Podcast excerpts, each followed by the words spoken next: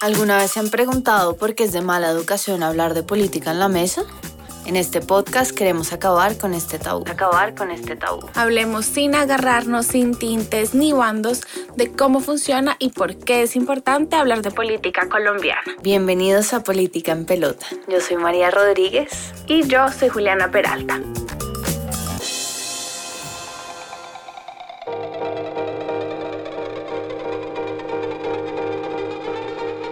Estamos próximos a elegir presidente en Colombia y la realidad es que a los presidentes se les ha dado mucho peso en el país. Creemos que hacen todo, que están en todo, pero la realidad es que tienen funciones limitadas.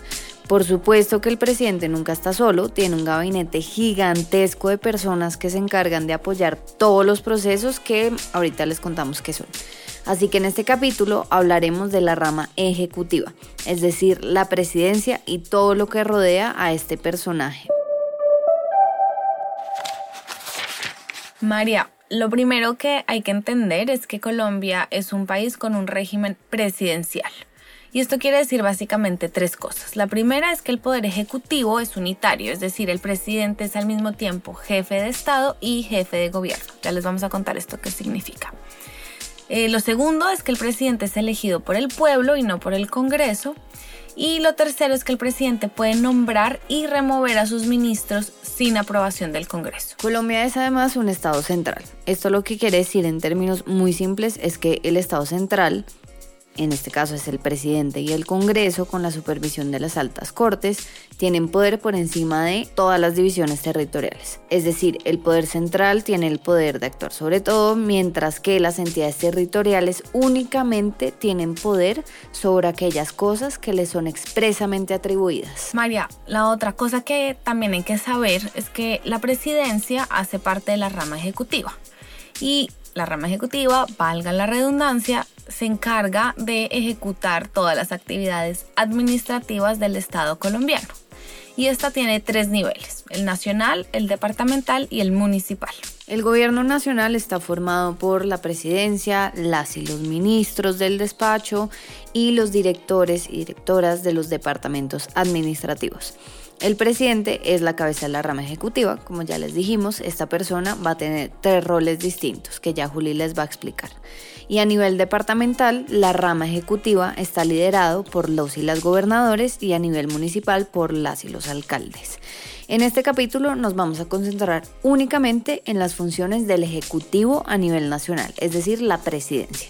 Si quieren escuchar de otras partes de la rama ejecutiva, comenten en nuestros posts de Instagram, escríbanos un mensaje directo, les escuchamos.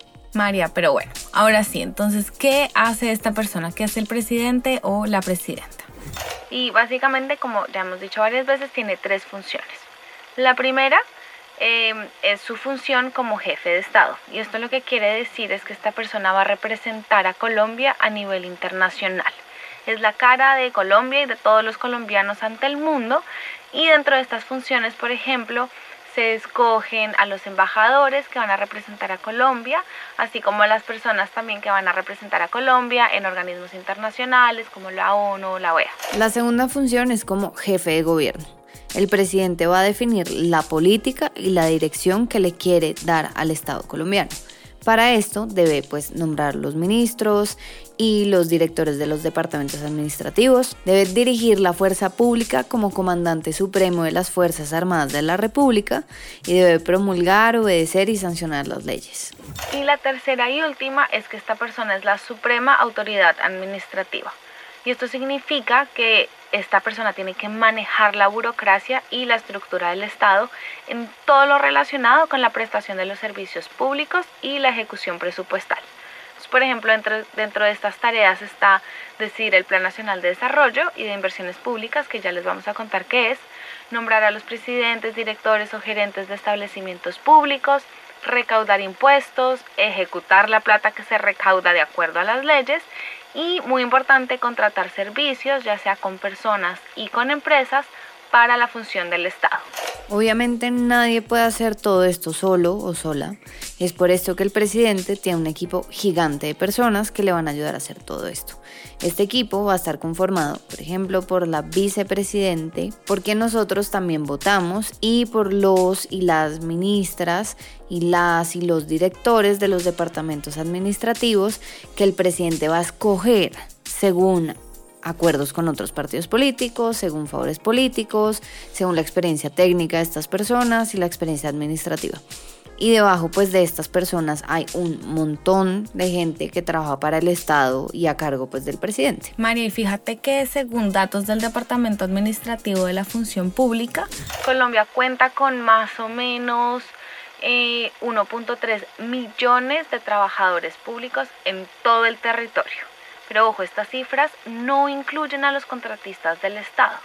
Y se calcula, porque no sabemos con exactitud, que hay entre unos 600 y 800 mil contratistas, es decir, hay casi 2 millones de trabajadores públicos en todo Colombia. Entonces ahora volvamos a la vicepresidencia, porque está clarísimo que el presidente tiene bastante poder y tiene un resto de funciones y un montón de gente a su cargo, pero pues, ¿qué pasa con la vicepresidencia? Entonces, la primera y más fundamental tarea es reemplazar al presidente durante ausencias temporales o pues definitivas. Eh, es decir, si el presidente se enferma, si se tiene que hacer un procedimiento médico de harto tiempo, si renuncia, si se muere, entonces la vicepresidencia va a quedar a cargo y pues empieza a ejercer todas las funciones que el presidente hace. Pero obviamente como sabemos, esto casi nunca pasa. Entonces, ¿qué hace esta persona el resto de los cuatro años? Pues básicamente esta persona queda encargada de tareas que el presidente le designa y esto va a depender de cada presidente y cada vicepresidente. Entonces, por ejemplo... Juli, por favor, cuéntame algunas tareas de Marta Lucía Ramírez. Por ejemplo, em, Marta Lucía Ramírez tiene a cargo temas de todo, como equidad de género, por ejemplo, transparencia, las regiones, pero por ejemplo también la celebración del bicentenario, discapacidad, entre otros. Y además, pero en este caso es el de Marta Lucía, ella es la canciller designada. Es decir, hacen de todo y como lo que, lo que sea. En su momento, por ejemplo, eh, Germán Vargas Lleras tuvo a su cargo todo el tema de la infraestructura del país. Entonces esto realmente va a depender de lo que el presidente en su momento les diga. No tienen nada específico. Pueden también no hacer nada si el presidente no les da nada que hacer. Pero María, estas son las únicas dos personas a nivel nacional que todos los colombianos elegimos. Entonces, ¿qué pasa con todas las demás personas que trabajan para el presidente? Entonces, cuando ya se eligieron a las personas, que es lo que vamos a hacer en unos meses, como presidente y vicepresidente, entonces empieza la tarea de montar el gabinete del gobierno. Y este gabinete, estas personas que conforman el gabinete, van a estar a cargo de los ministerios, de ejecutar leyes, proyectos y actividades de la agenda del presidente. Actualmente hay 18 ministerios, pero también es importante tener en cuenta que los presidentes pueden crear o también pueden quitar ministerios según lo que consideren necesario. Eh, en Colombia, de hecho, empezamos únicamente con cinco ministerios y pues estos se han ido acomodando a las necesidades de las personas. Eh, pero básicamente su función principal es formular políticas pertinentes a su despacho, dirigir la actividad administrativa del ministerio y pues ejecutar la ley. Esto quiere decir que a veces tienen que presentar proyectos de ley ante el Congreso y también tienen que implementar leyes que salgan de ahí. María, y además tienen una función súper interesante que es que ellos ejercen como voceros del gobierno ante el Congreso en los temas pertinentes del ministerio. Entonces, si se va a tratar en el, en el Congreso un tema de medio ambiente, no va el presidente ante el Congreso, sino que va el ministro de Medio Ambiente ante el Congreso y esa es la voz del presidente. Por supuesto, también como decías, los ministros tienen que encargarse de la administración interna y del día a día de su respectiva entidad. Esto va desde asegurarse que los servicios públicos para luz y agua de sus edificios estén pagos y contratar gente y, en fin, todo lo que sea del día a día. Listo, entonces estamos check con vicepresidente que elegimos nosotros, estamos checo con los ministros que los elige el presidente o la presidenta. Ahora hablemos de los directores de los departamentos administrativos. Estos también los elige la presidencia. Estas son entidades técnicas, es decir, que no pasan ni sugieren leyes. Y además, importante, son transversales a todos los ministerios y a todas las entidades. Estos solamente van a poder ser citados a las comisiones del Congreso para presentar informes técnicos. Entonces, Juli, cuéntame cuáles son algunos de estos departamentos administrativos. María, hay varios, pero de pronto los que a nosotros nos suenan más conocidos son el Departamento Administrativo de la Presidencia de la República o el DNP, el Departamento Nacional de Planación, el Departamento Administrativo de la Función Pública, Prosperidad Social, la Dirección Nacional de Inteligencia y el DANE, que es el Departamento Administrativo Nacional de Estadística. También hay unas unidades administrativas especiales sin personería jurídica, no se asusten, el nombre suena complicado, pero no lo es. Estas son, por ejemplo, el UPRA, que es la Unidad de Planificación de Tierras Rurales, eh, Parques Nacionales Naturales de Colombia, el ANLA, que es la Autoridad Nacional de Licencias Ambientales, o la CRC, que es la Comisión de Regulaciones de Comunicaciones. María, en total hay ocho de estas unidades administrativas especiales. Y básicamente estas entidades tienen autonomía administrativa y financiera para desarrollar o ejecutar programas de un ministerio o departamento administrativo específicos. Entonces, de nuevo, parques naturales, por ejemplo, eh, se encarga del manejo de los parques naturales de Colombia. Nuevamente, el presidente es la punta de lanza de todo esto que les estamos nombrando. Entonces ya sabemos qué puede y qué no puede hacer el presidente, cómo está conformado su equipo de trabajo, que, quién está debajo del presidente. Ahora, la primera tarea que tiene que hacer toda esta gente cuando son elegidos por los colombianos y las colombianas es elaborar un Plan Nacional de Desarrollo, a.k.a. un PND. El Plan Nacional de Desarrollo va a ser quizá uno de los documentos más importantes que va a producir el gobierno porque es el documento que va a establecer la hoja de ruta de sus cuatro años en el poder.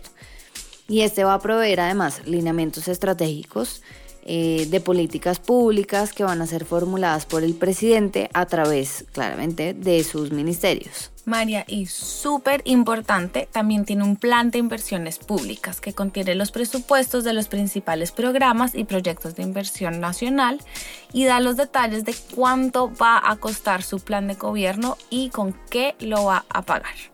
Básicamente, por medio de este documento es que el presidente le está diciendo a todo el pueblo colombiano, cuáles son sus prioridades en materia política, económica y social, cuáles son las leyes que va a buscar pasar por el Congreso, qué proyectos va a implementar y muy, muy, muy, muy, muy importante, cómo va a pagar por todo eso. O sea, no es solo prometer, sino todo esto cuesta, cómo se va a pagar.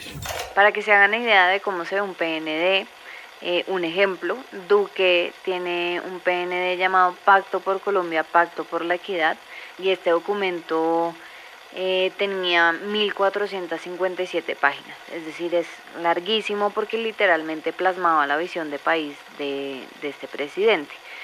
Eh, otro ejemplo es el segundo plan de Santos que se llamó Todos por un nuevo país y este tenía tres ejes estratégicos, acuérdense que era la segunda parte de Santos, la paz, por todo aquello del acuerdo de paz, la equidad y la educación. María, y algo que también es importante resaltar es que el Plan Nacional de Desarrollo es precisamente la herramienta que tenemos todos nosotros para evaluar al gobierno, es para saber si sí cumplió con lo que se propuso o no. Es decir, en campaña prometen unas cosas, en el Plan Nacional de Desarrollo se supone que plasman y dicen qué es lo que van a hacer y cómo van a pagar por eso. Y tenemos nosotros esa herramienta por cuatro años, es un solo plan por gobierno dura cuatro años, para ver si sí está cumpliendo o no todo lo que dice. También es importante que sepan que esa vaina no solamente pasa porque el presidente quedó electo y ya, es importante saber que la elaboración de este plan, la socialización, evaluación y además el seguimiento es una responsabilidad directa del DNP, del Departamento Nacional de Planeación pero pues quien presenta el plan ante el Congreso, porque obviamente el Congreso lo tiene que, aprobar, es el ministro de Hacienda. Punto. Pero María, precisamente el Congreso tiene que aprobar el plan. Entonces muchas veces lo que se ha visto es que los congresistas, justo cuando se está haciendo todo este desarrollo del plan, van al DNP y buscan influir al presidente y al director del DNP y a los ministros para incluir en ese plan alguna de sus políticas y propuestas y sobre todo, otra vez, asegurar recursos para sus regiones. Y esto en verdad, Juli, no me parece descabellado que suceda. Es decir, cuando el presidente de turno llega, eh, la persona llega con su parche eh, y hace, y esto ocasiona que no haya continuidad en los procesos. Eh, pero al mismo tiempo, pues es irónico porque traer a tu parche también asegura que tú puedas gobernar de manera fluida y que no te estén frenando las cosas todo el tiempo. Pero no sé, ¿tú qué opinas de esto? ¿Crees que se puede dar o no esa continuidad con tanto cambio en el gobierno, escogiendo las personas cada cuatro años y además cambiando las personas dentro de esos cuatro años? María, yo creo que esa es la parte como más difícil de todo, es de qué manera uno le puede dar continuidad a las cosas que van bien de gobiernos anteriores y cosas que además tienen que continuar por ley. Eh, reconocer la experiencia también de todos los trabajadores públicos, que como dijimos son como dos millones de personas que llevan toda la vida y que saben cómo funciona el Estado y llega una persona que tal vez no conozca. Pero pues al mismo tiempo también piensen que cada uno de ustedes es el presidente, pues ustedes van a llevar a la gente que ustedes conocen, que saben que piensan como ustedes y que los van a apoyar para poder, para, poder ejecutar todo lo que tienen que ejecutar. No va a estar uno llevando a gente que no conoce o que no está de acuerdo con uno. Entonces hay que encontrar como el balance de cómo, cómo darle continuidad a las cosas que van bien y además mantener cierta como memoria institucional de los funcionarios públicos que saben al fin y al cabo cómo funciona y al mismo tiempo pues eso, tener a tu parche que te va a ayudar a hacer lo que tú quieras, que al fin y al cabo también fue para eso que te eligieron los colombianos. Eso también me hace pensar que eh, muchas veces los proyectos que suceden dentro del sector público son longevos y no se lo deben tampoco ni a los ministros ni a las ministras, sino que es trabajo de cientos de personas, de miles de personas que están abajo, que pueden ser contratistas del Estado, que pueden ser funcionarios públicos y que procuran que a pesar de la persona que llega al poder, los proyectos que realmente le están siendo beneficiosos a los colombianos y las colombianas se mantengan en el tiempo. Entonces al final me quedo pensando realmente cuál es la labor dura y pura de un ministro o de una ministra más allá de ejecutar leyes. María, eso es súper interesante y de nuevo hay que pensar como cuál es la agenda política del del presidente y dependiendo de eso va a poner a ciertas personas y seguramente van a cambiar algunos de, los proyectos que están, hay otros que están por ley y no se pueden cambiar. Y eso es todo lo que hay que tener en cuenta precisamente cuando votamos por un presidente, ¿no? Que ojo con que están prometiendo, ojo que están diciendo, ojo que son los cambios que quieren hacer, em, pero pues al fin y al cabo eh, no todo eso se puede hacer y, por eso digamos acá entra el Plan Nacional de Desarrollo y por eso lo queríamos también traer a colación porque es súper importante este documento, nos da a nosotros como ciudadanos también todas las herramientas para ver qué es lo que va a hacer esta persona en los próximos años y nosotros monitorear y seguir y evaluar al presidente. Em, pero pues además no hay que olvidar que el Congreso aprueba estas cosas.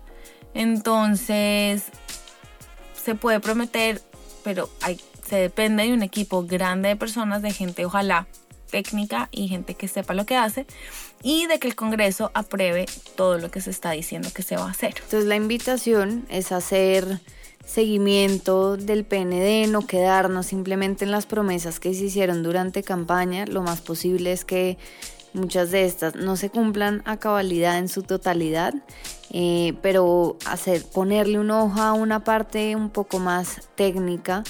Eh, y no quedarnos simplemente con el discurso de siempre. Total, y reconocer ese trabajo de los funcionarios públicos que a pesar de quien esté en la cabeza y a pesar de quien esté como presidente, vicepresidente, ministros, directores de departamentos, etcétera, pues la gente que al día a día está asegurándose que el Estado funcione, que nos lleguen los servicios eh, del gobierno, los servicios públicos y que pues esta gente está ahí y queremos que sean ojalá las personas más técnicas, eh, que tengan harto conocimiento, que sepa cómo funciona el Estado, eh, que no se robe la plata, obviamente.